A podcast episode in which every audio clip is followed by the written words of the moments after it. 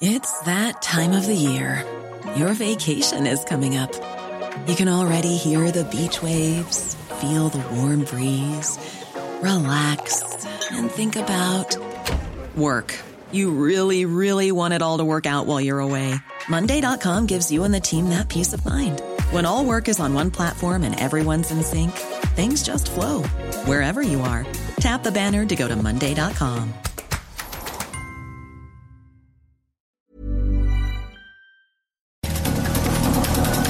Estas son las breves del coronavirus, la información más relevante sobre el COVID-19 por el Heraldo de México.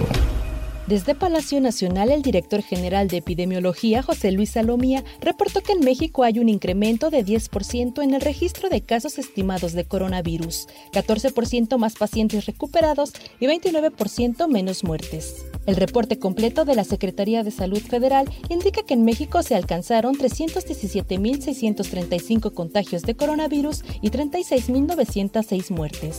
A nivel internacional, el conteo de la Universidad Johns Hopkins de los Estados Unidos reporta 13.496.000 contagios del nuevo coronavirus y más de 582.000 muertes.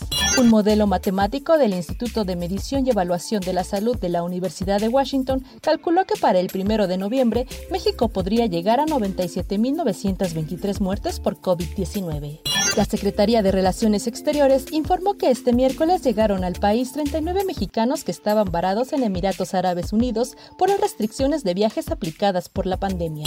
La Comisión Económica para América Latina y el Caribe pronosticó que en 2020 la economía mexicana registrará una contracción de 9% por el impacto de la pandemia de coronavirus. Además, el organismo prevé que la pobreza en el país subirá de 41.9 a 49.5% y la pobreza extrema pasará de 11.1% a 17.4%. El equipo de fútbol de las Chivas de Guadalajara informó que su director técnico Luis Fernando Tena dio positivo a la prueba de coronavirus, aunque hasta el momento se mantiene asintomático. En información internacional, el gobierno de El Salvador descartó avanzar en el proceso de reapertura de actividades económicas en el país debido a que se mantiene un incremento en el registro de casos de COVID-19.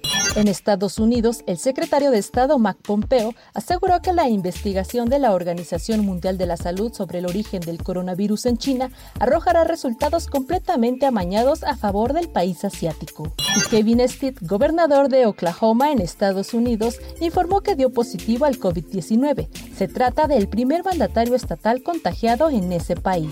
Para más información sobre el coronavirus, visita nuestra página web www.heraldodemexico.com.mx y consulta el micrositio con la cobertura especial.